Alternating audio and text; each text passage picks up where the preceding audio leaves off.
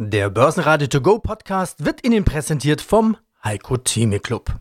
Werden Sie Mitglied im Heiko Theme Club. heiko-theme.de Der Börsenpodcast. Börsenradio Network AG. Das Börsenradio. Marktbericht. Im Studio Sebastian Leben und Peter Heinrich. Außerdem hören Sie Heiko Thieme und Hans Bernecker in der Diskussion über den neuen DAX-Rekord. Immo-Finanz-CFO Stefan Schönauer zum Übernahmeangebot für S-Immo. VST-Vorstand Bernd Ackerl zu den Jahreszahlen 2020 und der Lage in der Baubranche. Und Wikifolio-Trader Jörg Wegener zu seiner Strategie mit dem Gebert-Indikator. Sie hören Ausschnitte aus Börsenradio-Interviews. Ausführliche Interviews finden Sie auf börsenradio.de oder in der Börsenradio-App. Der Juni startet mit jeder Menge Schwung und das bedeutet auf diesem Niveau neue Rekorde im DAX. Im Hoch wurden im Laufe des Tages 15.685 Punkte erreicht. Bis zum Schluss hielten diese Kurse allerdings nicht. Ein deutliches Plus blieb dennoch, plus 1% auf 15.567 Punkte. Der ATX in Wien stieg 1,7% auf 3.490 Punkte und auch die Wall Street eröffnete positiv. Die US-Börsen starteten ja erst am Dienstag in den Juni.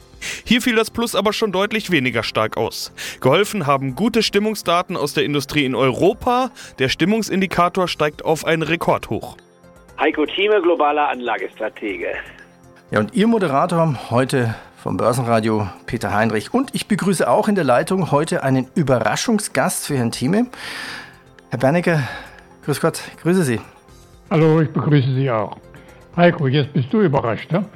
Mein lieber Hans, ich bin total von den Socken. Ich wollte dich am Wochenende einmal anrufen, dir gratulieren zu deinen ausgezeichneten Analysen, die du bringst. Ja, dann übernehme ich mal, dann, dann übernehme ich mal kurz die Führung als Moderator so ein bisschen. Kurz zur Erklärung, also hier in diesem Format diskutieren wir jede Woche eine Stunde circa über die Börse, globale Lage, Politik, Wirtschaft, Aktienempfehlungen, Strategien und auch Clubmitglieder stellen Fragen per Mail, die ich dann auch wieder vorlesen kann und hier einbringe. Starten wir mit der Lage an der Börse. Der DAX. Jo. Wieder neue Rekorde. Seit der letzten Sendung, jetzt zum Zeitpunkt des Interviews, hat er 15.650 Punkte, ganz knapp drunter. Viele erwarten ja Rücksätze an der Börse. Doch die scheinen nicht zu kommen, Herr Berniger. Was glauben Sie, wie ist die weitere DAX-Entwicklung? Wenn alle eine Stagnation oder einen Absturz warten, da können Sie aufs Gegenteil wetten und das ist immer richtig. Das haben wir jetzt gehabt. Wir sind aus dieser schwierigen Situation der letzten vier Wochen mit Mühe und Not, es war ja ein schwieriger Mai, sind wir nach oben ausgebrochen jetzt, also heute mit äh, den genannten Daten von rund, ich glaube 660 war der Top-Wert und damit gehen wir in Richtung 20.000. Schlicht und in einfach. In welchem Zeitpunkt würdest du das sehen, wenn ich dich fragen darf? Da muss ich mindestens zwölf Monate muss ich schon in Rechnung stellen. Denn jetzt beginnen wir A, mit dem Ausstieg aus der Pandemie. Das hat ja hohe psychologische Bedeutung. Zweitens, wir haben dann eine Neueinstellung in der geldpolitischen Lage bei den Notenbanken, die ihre Geldpolitik überdenken müssen. Das geht nicht anders. Sie werden sich zurückziehen müssen. Das heißt, die geldpolitische Unterstützung der Märkte fällt weg. Dagegen steht aber, in Deutschland zumindest, aber auch, und du kannst dich sicher auch noch daran erinnern, wie das 1982 war, die kleinen Anleger sind jetzt die großen Treiber in der Breite ihrer Investments. Und die Zahl in Amerika gibt es ja nun rundherum, also Zahlen zwischen 12 und 15 Millionen neue Anleger, also die Robin Hoods. Eine genaue Zahl gibt es ja, glaube ich, nicht, es sei denn, du kennst eine. Und in Deutschland liegen wir jetzt bei rund 6 Millionen neue Kunden. Und nach einer Umfrage eines Online-Brokers, den ich gut kenne, der hat seine Kunden befragt, 5000 Stück nur, ergibt sich eine Struktur von Leuten, die a.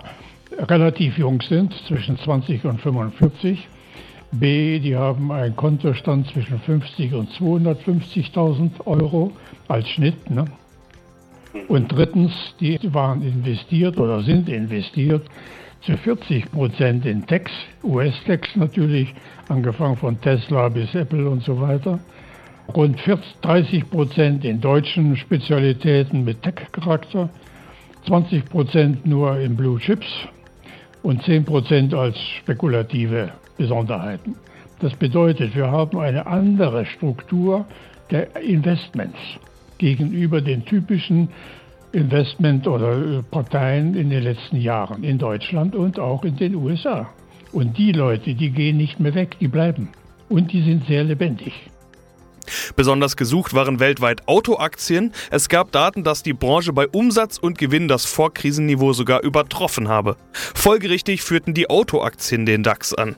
Continental mit plus 3,7%, VW mit plus 3,1%, BMW mit plus 2,7% und Daimler mit plus 2,6%. Verlierer gab es nur wenige. Am stärksten abgeben mussten Adidas mit minus 0,1%, Fresenius mit minus 0,4% und Schlusslicht Merck mit minus 0,5%.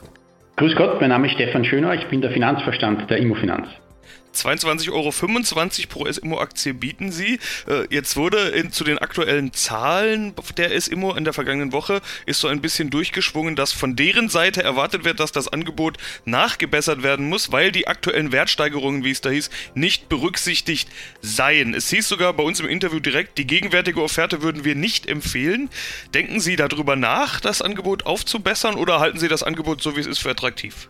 Also wir haben uns natürlich hier sehr viel überlegt, wie wir die Preisgestaltung dieses Angebots vorgenommen haben. Und man darf auch nicht vergessen, wir haben unser Angebot schon einmal nachgebessert, nämlich von 18,04 Euro auf die 22,25 Euro.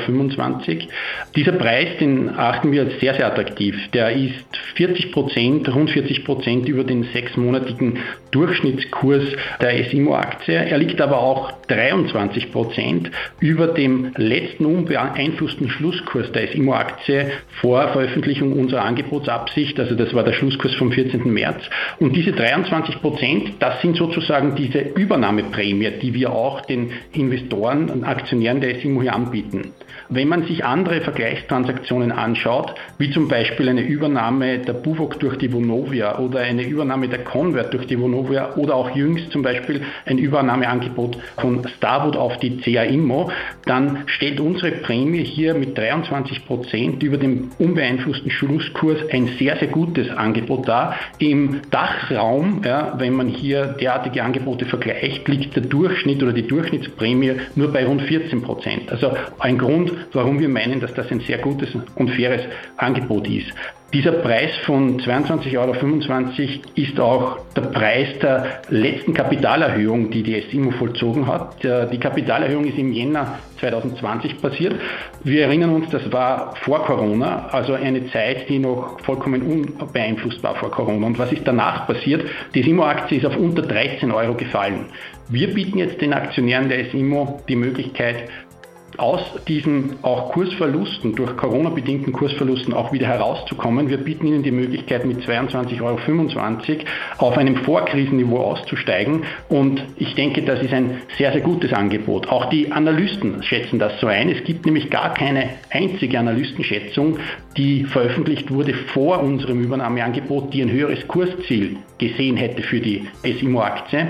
Und last but not least, wenn man sich die Marktreaktionen bisher ansieht, so kann man auch aus der Marktreaktion, sprich aus der Kursbewegung der SIMO-Aktie, sehr schön ableiten, dass der Markt mit diesem Angebot zufrieden ist. Der Aktienkurs der SIMO hat nämlich andauernd und permanent unter unserem Angebotspreis gelegen und hat diesen nicht überschritten. Das ist auch ein ganz klarer Indikator, der Markt achtet dieses Angebot als attraktiv an. Ja, grüß Gott, mein Name ist Bernd Ackerl von der VSD Building Technologies AG und ich bin Vorstand dieses Unternehmens. Und Sie bieten eine spezielle Technologie für den Hochbau, womit relativ schnell gebaut werden kann. Haben wir in der Vergangenheit immer mal wieder drüber gesprochen. Jetzt war ja auch die Baubranche betroffen von der Corona-Krise. Sie allerdings nicht so sehr. Zumindest haben Sie in allen wesentlichen Kennzahlen 2020 zulegen können. Die entscheidende Frage ist, warum? Liegt das an Ihrer Technologie oder hat es die Baubranche im Gesamten nicht so sehr getroffen? Ja, das hat verschiedene Ursachen. Also einerseits hat es uns zum Glück nicht so stark getroffen. Ich glaube, die Baubranche generell ist nicht so stark betroffen gewesen. Es liegt aber bei uns auch ein bisschen am Konsolidierungskreis. Also wir haben ja letztes Jahr am 1.7., also eigentlich vorletztes Jahr schon die Premium-Verbundgruppe voll konsolidiert im Konzern. Das heißt also im Jahr 2019 war im halben Jahr schon der Umsatz deswegen größer, weil wir einfach mehr Bauleistungen angeboten haben und weniger nur Produktlieferungen. Und das hat sich eben fortgesetzt im Jahr 2020 bis November, wo eben noch die, die PV-Gruppe voll konsolidiert im Konzern war. Also das ist natürlich auch ein Umsatztreiber bei uns gewesen, aber man muss auch sagen, dass die Auftragslage eigentlich in Ordnung war und wir von dem her gut durch die Krise gekommen sind. Meine Frage hatte folgenden Hintergrund. Der Vorteil Ihrer Technologie ist ja, dass man damit äh, Zeit und Personal sparen kann. Auch da haben wir ja schon ein paar Mal drüber gesprochen. Das hört jeder Unternehmer gerne, aber während einer Pandemie ist das wesentlich. Also vor allen Dingen diese Personalreduzierung, weniger Kontakte, Abstand halten und so weiter. Hatten wir im Oktober in unserem letzten Interview schon drüber gesprochen. Ist das eigentlich noch ein wichtiges Argument bei Ihren Kunden oder hat sich die Lage da gebessert? In gewisser Weise kann man das ja auch als Rückschluss auf den Zustand der Pandemie lesen. Ja, ich glaube, das ist immer ein gutes Argument, ja, weil also Zeit ist Geld auf der einen Seite und auf der anderen Seite Personal ist teuer. Das heißt, je weniger Leute ich auf der Baustelle bezahlen muss, desto günstiger sind meine Kosten am Projekt. Also das ist immer ein Vorteil, auch, auch wenn es keine Pandemie gibt. In der Pandemie war das dann ein doppelter Vorteil, weil ich natürlich mit weniger Leuten auf der Baustelle die Abstands Regeln leichter einhalten kann. Ich glaube, dass uns die Pandemie in irgendeiner Weise länger begleiten wird und von daher wird das auch dauerhaft ein Zusatzvorteil sein. Aber ich glaube, primär geht es unseren Kunden um, um die Kosten, die eingespart werden können, indem man einfach mit einem effizienten System, das zu einem hohen Grad in der Fabrik schon vorfabriziert ist, baut und dann auf der Baustelle viel weniger Leute braucht. Und äh, abgesehen vom Kostenvorteil bietet das ja auch einen Sicherheitsvorteil, weil weniger Leute auf der Baustelle, weniger Arbeitsschritte bedeutet auch ein geringeres Risiko für Arbeitsunfälle. Ja, mein Name ist Jörg Wegener. Bei Wikifolio bin ich Prof Traven und ich manage unter anderem das Gebert-Zertifikat, den Gebert-Indikator. Ja, was machst du denn dann in so einem Fall? Also, wir haben heute dickes Plus und Rekorde, also eigentlich sprechen ja. wir über diese Strategie zum maximal ungünstigen Zeitpunkt. Äh, wie gehst du dann damit um? Änderst du dann was oder sagst du nein, die fallenden Kurse werden schon noch kommen? Diese Short-Position auf den DAX, über die wir gleich noch sprechen wollen, die ist genau die richtige Idee. Ja, ich bleibe tatsächlich bei der Short-Position, auch wenn es im Moment ein bisschen wehtut und ja, ich auch davor sitze und denke, hm, so ganz toll ist es nicht. Aber der Indikator reagiert jetzt nicht so zeitnah, dass in dem Moment, wo es ins Negative fällt, dass dann auch gleichzeitig die Börsen sofort fallen. Das wäre auch äh, zu schön, um wahr zu sein.